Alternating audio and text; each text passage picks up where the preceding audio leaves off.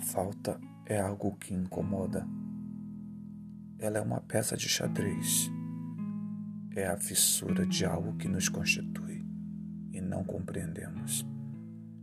Ela é a própria morte, a finitude, a ausência, a dor, o estranhamento, o desconhecido, a angústia. A bendita falta que me faz vivo me desorganiza, me deixa perdido no emaranhado profuso de coisas que me tornam humano, mortal, o nada, o vazio.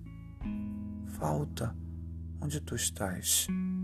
Quem é você que desconheço e que me alimenta?